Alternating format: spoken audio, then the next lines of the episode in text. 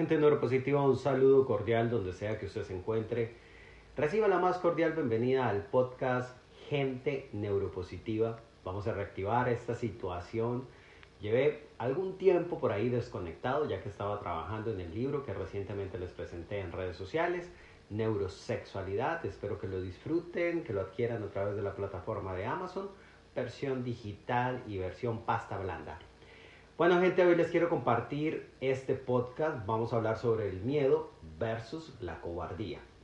Uno de los motivos más frecuentes cuando estoy trabajando en psicoterapia es que las personas llegan por situaciones que les paralizan, que no les permiten actuar, situaciones que les generan miedo.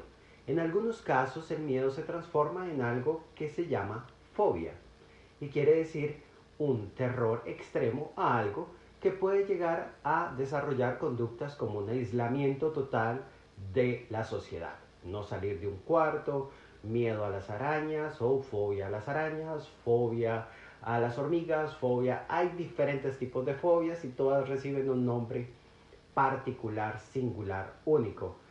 Bueno, pero vamos a hablar del miedo versus la cobardía.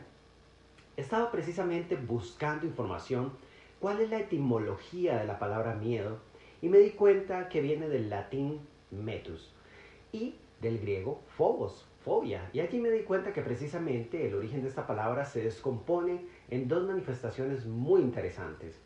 También hay que entender el miedo como una respuesta que es totalmente natural de nuestra especie humana y de todas las especies animales, el miedo.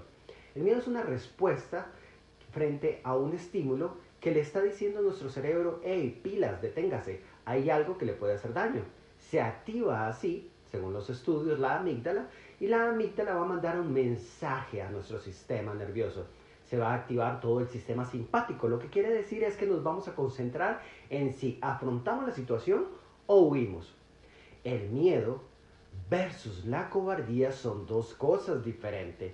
Y es que gente, cuando estoy trabajando en terapia con alguna situación, alguna persona usuaria, pues bueno, allí tenemos diferentes eventos, diferentes acciones, motivos de consulta que una persona requiere afrontar, requiere darse cuenta qué va a hacer con respecto a esa situación.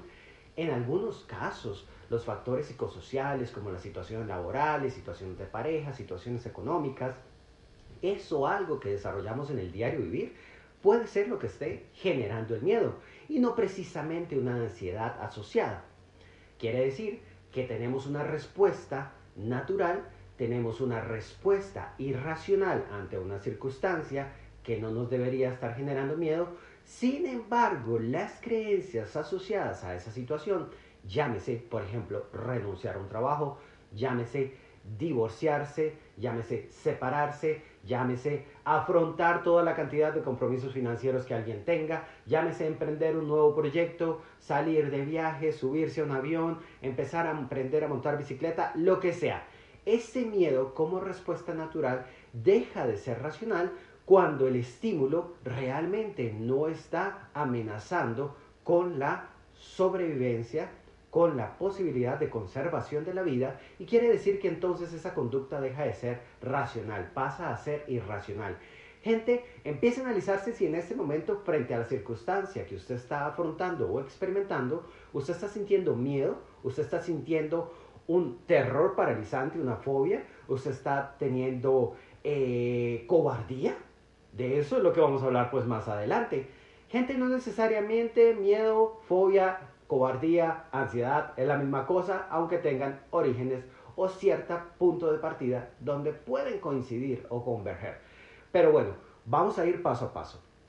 Vamos a suponer que en este momento usted y yo estamos en la selva, nos aparece un león y nos va a devorar.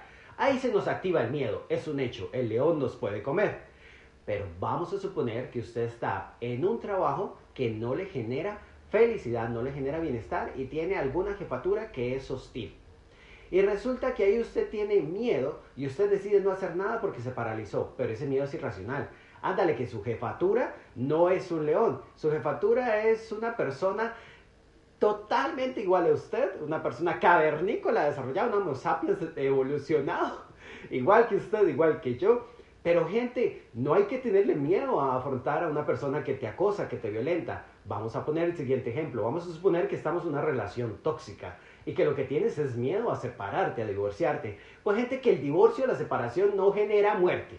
Genera muerte las ideas irracionales asociadas a ese evento. Una persona puede optar por el suicidio en medio de que la pareja le, le dejó, pues, y le renunció y por un montón de creencias limitantes que tiene, puede optar por eso pero no necesariamente quiere decir que sea una amenaza para la vida. Si tú experimentas miedo, necesitas empezar a darte cuenta si eso es miedo o cobardía. Resulta que la palabra cobardía tiene un origen muy interesante, se remonta por allá al francés, ¿no? Y observándolo, desde donde estuve buscando las fuentes, decían, bueno, y es que se asocia a cuando los lobos o los perros esconden la cola y entonces se ponen en una actitud de sumisión, de rendimiento. Yo no sé, gente, si usted en este momento está escondiendo la cola, si está colocándose en una situación de sumisión, de sometimiento ante una jefatura hostil, ante una pareja donde usted ya no es feliz, no se siente realizado realizado, donde usted está sufriendo, si de repente está sometiéndose a una realidad que usted no quiere experimentar, si usted está aburridísimo, aburridísimo en el país donde se encuentra, en la circunstancia en la cual esté usted precisamente experimentando en este momento, pues gente, yo no sé cuál sea su realidad, no le conozco, no le he visto, pero sí quiero decirle por favor pilas. Si lo que usted tiene es cobardía, por favor saque la cola, empiece a caminar hacia aquello que usted necesita resolver, que usted necesita afrontar, porque si no aquello sí le va a enfermar. Un estado de cobardía permanente va a generar una serie de reacciones que van a comprometer su salud.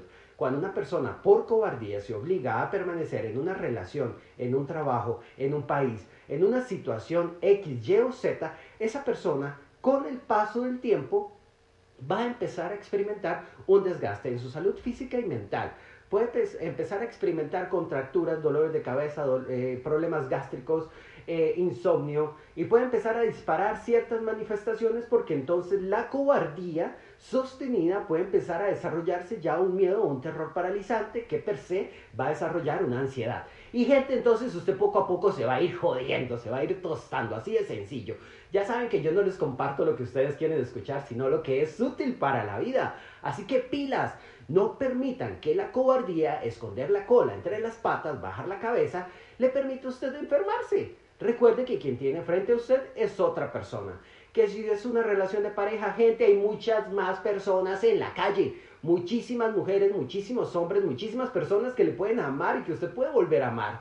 Que no hay solamente una persona en la faz de la tierra que usted va a querer que va a estar con usted un tiempo determinado. Porque recuerde, las relaciones para toda la vida es un cuento utópico. Eso es simplemente una fábula. Tal cosa no existe. Que usted quiera hacer que funcione toda la vida, eso puede ser posible. Si le pone los ingredientes necesarios.